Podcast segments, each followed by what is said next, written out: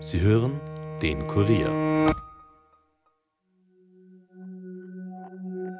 Hallo bei den Fakebusters. Mein Name ist Armin Arbeiter und heute begeben wir uns auf die Spuren von Indiana Jones. Wir suchen nach der Bundeslade, jenem Behältnis, in dem die Israeliten im Alten Testament ihre zehn Gebote aufbewahrten. Seit Jahrtausenden gilt sie als verschollen. Doch nicht jeder ist dieser Meinung. Auch stellten einige Präastronautiker die These auf, die Bundeslade sei nicht nur eine mächtige Waffe gewesen, sondern noch viel mehr. Was genau? Das erfahrt ihr in der Folge. Bleibt skeptisch, aber hört uns gut zu.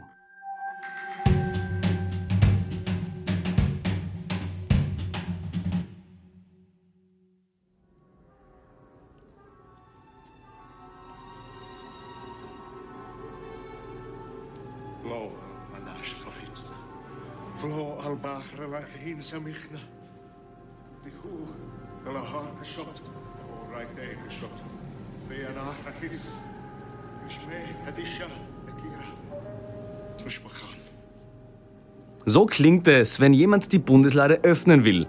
Zumindest im Film Indiana Jones, Jäger des verlorenen Schatzes. Und so hört es sich, zumindest im Film an, wenn man sie, zumindest wenn man Nationalsozialist ist, geöffnet hat.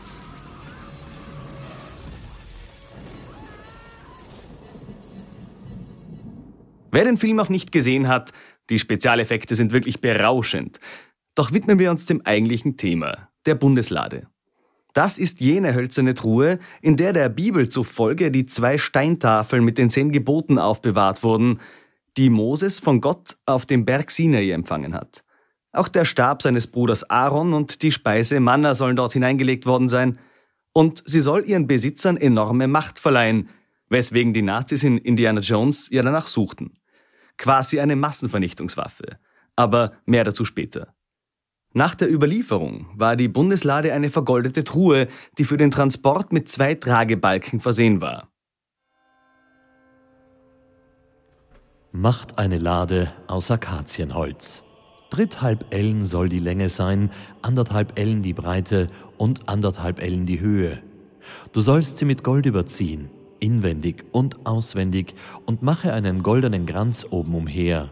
Und mache Stangen von Akazienholz und überziehe sie mit Gold und stecke sie in die Ringe an der Lade Seiten, dass man sie damit trage. Heißt es im zweiten Buch Mose, Kapitel 25. Laut den entsprechenden Bibelstellen soll das Heiligtum also 140 cm lang und an die 80 cm hoch wie breit gewesen sein. Nach der Fertigstellung wurde die Lade zunächst in einem besonderen Zelt untergebracht und mitgeführt. Sowohl bei der Überquerung des Jordan als auch bei der Eroberung der Stadt Jericho spielte die Bundeslade, die von den Priestern getragen wurde, eine wichtige Rolle. Das Wasser des Flusses zog sich zurück und die Mauern der Stadt zerfielen zu Staub. Ihr wurden magische Kräfte gegen das Böse zugesprochen. So sollte sie fähig sein, Berge einzuebnen und ganze Armeen zu töten. König David holte die Bundeslade schließlich nach Jerusalem und brachte sie im Tempel unter. Doch ihre Spur verliert sich um 587 v. Chr., als der babylonische König Nebukadnezar die heilige Stadt eroberte und den Tempel plünderte. Die Bibel gibt einen Hinweis auf ihren Verbleib. Im zweiten Buch der Makkabäer wird das Versteck der Bundeslade in einer der Höhlen des Berges Sinai beschrieben.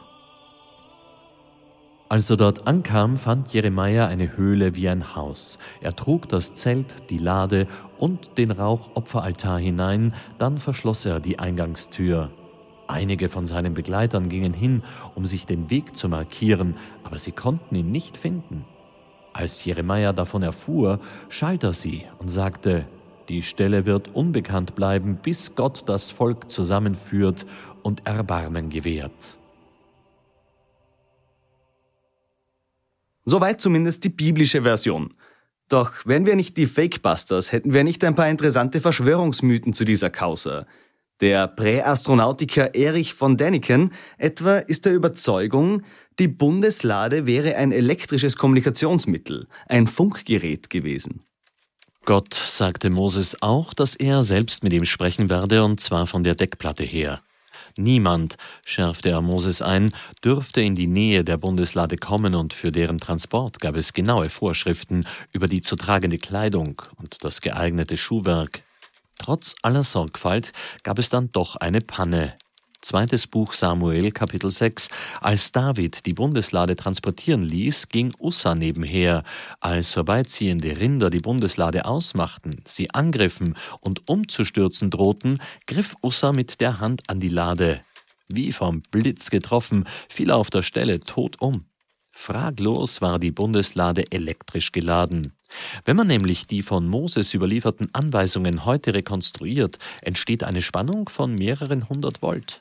Der Kondensator wurde durch die Goldplatten gebildet, von denen die eine positiv und die andere negativ aufgeladen war. Wirkte nun noch einer der beiden Cheruben auf der Deckplatte als Magnet, dann war der Lautsprecher, vielleicht sogar eine Art von Gegensprechanlage zwischen Moses und dem Raumschiff, perfekt. Das Raumschiff, von dem Däniken schreibt, soll bereits früher auf der Erde gelandet sein und überhaupt die menschliche Zivilisation möglich gemacht haben. Zu diesem Thema haben wir bereits einige Folgen gemacht. Mit dieser sogenannten Präastronautik wollen sich einige Verschwörungstheoretiker sowohl Schöpfung als auch historische Gebäude wie die Pyramiden erklären. Vertreter der Wissenschaft, wie etwa die renommierte Archäologin Frau Professor Barbara Hores, haben dafür nur Unverständnis übrig. Sie sagte den Fakebusters in einer Folge über die sogenannten Stargates. Schließlich würde ich einer solchen Verschwörungstheorie, also ich würde das Wort Theorie und Verschwörung, das ist, glaube ich, per se. Man kann es ähm, unbedingt auch Verschwörungsmythos nennen, ja. Ja, weil also eine Theorie ist etwas, was schon auf einer, äh, was aus Parametern passiert, die, äh, die wissenschaftlich argumentiert sind. Das ist in dem Fall ja nicht der Fall. Also diese, sagen wir mal, Verschwörungsmythen ähm, gab es sicherlich auch immer in der Menschheit. Und ich würde sagen, das ist auch äh, unserer Spezies ähm, immanent, dass man, dass es, dass man versucht, den möglichst einfachsten gemeinsamen Nenner zu finden. Mhm. Auch wenn der sozusagen auf einer Faktenlage basierend natürlich Unsinn ist. Was würde ich noch dagegen argumentieren? Ich würde sagen, man traut uns Menschen und vor allem unseren Vorfahren viel zu wenig zu. Ja, denn eines haben wir Archäologen ja wohl in den letzten 120 Jahren Forschung wirklich sehr schön bewiesen und wissenschaftlich bewiesen, nämlich dass unsere Vorfahren wesentlich intelligenter ähm, und versierter waren, technisch versierter, innovativer, kreativer, origineller, als all diese Verschwörungsmythologen ihnen zutrauen. So viel zur Präastronautik im Allgemeinen. Aber kehren wir zur Bundeslade zurück. Kann es wirklich sein, dass sie elektrisch geladen war? Dazu begrüße ich meine geschätzte Kollegin Caroline Bartosch. Hallo Caro. Hallo Armin. Caro, du hast dich mit der Beschaffenheit der Bundeslade näher auseinandergesetzt. Wäre es rein theoretisch möglich, von ihr einen elektrischen Schlag abzubekommen, so wie sie konstruiert wurde?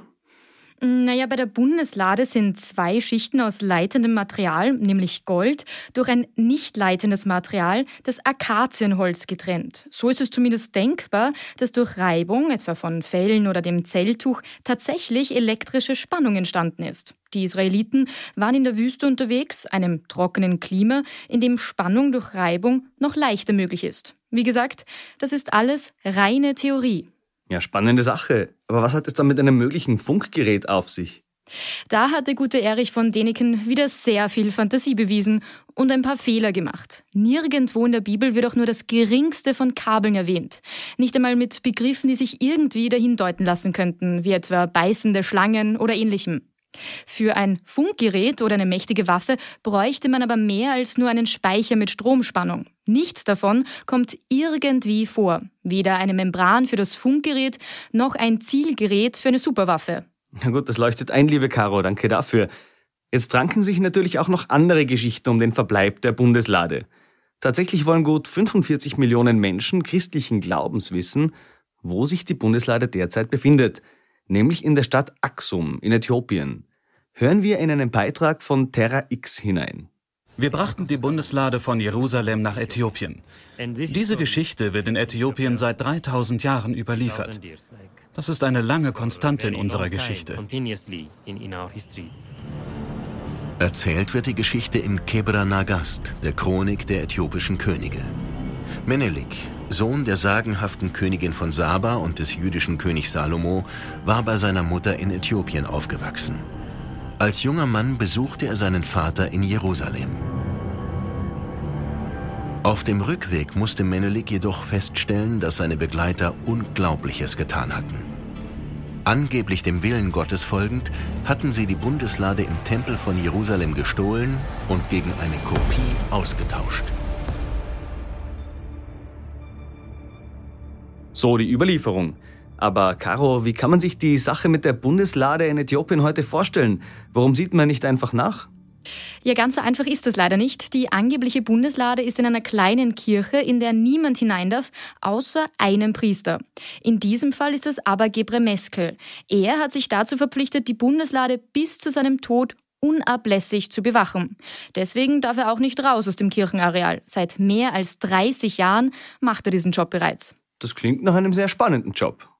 Ja, laut einer DPA-Reportage vor Ort schläft der Hüter angeblich nur zwei Stunden pro Tag. Er isst eine einzige Mahlzeit um 7 Uhr abends, meist ein einfaches Gericht aus dem typischen Fladenbrot und Bohnen.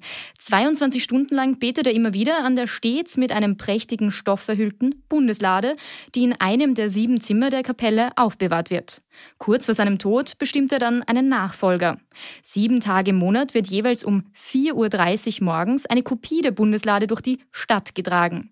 Jede der rund 50.000 orthodoxen Kirchen des Landes bewahrt in ihrem Zentrum eine solche Kopie auf. Der äthiopische Theologe Daniel Seife Michael erklärt diesen Brauch folgendermaßen. Es handelt sich nicht um ein kulturell orientiertes Tabu, sondern gehört zum religiösen Kanon, den wir zu befolgen haben, ohne irgendwelche Fragen zu stellen. Denn das sind die Regeln, die uns gegeben wurden, keine Konventionen, auf die wir uns geeinigt hätten. Für großes Aufsehen hat 2009 ein Statement des Patriarchen Abuno Paulos gesorgt. Immerhin ist er die höchste Autorität der Kirche von Äthiopien. Nach einer Audienz bei Papst Benedikt XVI. antwortete er der deutschen Zeitung Die Welt auf die Frage über den Verbleib der Bundeslade. Sie befindet sich bei uns in Aksum. Äthiopien ist der Thron der Bundeslade seit Hunderten von Jahren schon. Eine kräftige Aussage. Aber gibt es sonst keine aussagekräftigen Hinweise auf den Verbleib der Bundeslade? Die gibt es tatsächlich seit 2019. Professor James Davila von der St. Andrew University hat damals einen antiken hebräischen Text übersetzt. Er beinhaltet eine Inventarliste der Habseligkeiten des israelischen Königs Salomo. Neben Gold und anderer Kostbarkeiten ist auch die Bundeslade aufgelistet. Darüber hinaus liefert der Text auch Hinweise auf den Abtransport der Bundeslade und beschreibt die Route, die die Reichtümer Salomos auf ihrer Reise aus Jerusalem genommen hatten. Auch das Ziel wird genannt. Nach dem hebräischen Text gelangte sie einst in den Mittleren Osten. Andere Passagen des Textes geben Rätsel auf. Der Verfasser schreibt, dass einige der Schätze in verschiedenen Orten im Land Israel und in Babylonien versteckt wurden. Mehr ist leider nicht bekannt. Gut, nachdem die Forschung scheinbar immer noch fest daran arbeitet, wird das wohl die Zeit bringen. Jedenfalls danke dir, liebe Caro, für deine Expertise. Gerne, Armin. Bis zum nächsten Mal. Fassen wir noch einmal zusammen. Die Bundeslade war mit an Sicherheit grenzender Wahrscheinlichkeit weder ein Funkgerät noch eine Massenvernichtungswaffe. Vielmehr wird sie im Alten Testament als das Symbol schlechthin für den Bund zwischen Gott und dem Volk der Israeliten gesehen. Spannend ist natürlich die äthiopische Geschichte, aber hier ist eine genaue Überprüfung schier unmöglich. Es sei denn, wir würden in jener Kirche in Axum einbrechen, aber davor haben wir doch einen zu großen Respekt.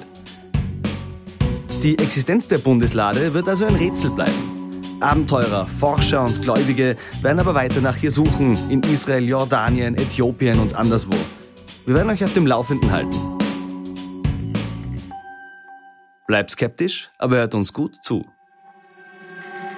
Das war's für heute von den Fakebusters. Mehr Informationen zu diesem Podcast findet ihr unter www.kurier.at/fakebusters. Wenn euch der Podcast gefällt, abonniert uns und hinterlasst uns doch eine Bewertung in eurer Podcast-App und erzählt euren Freunden davon.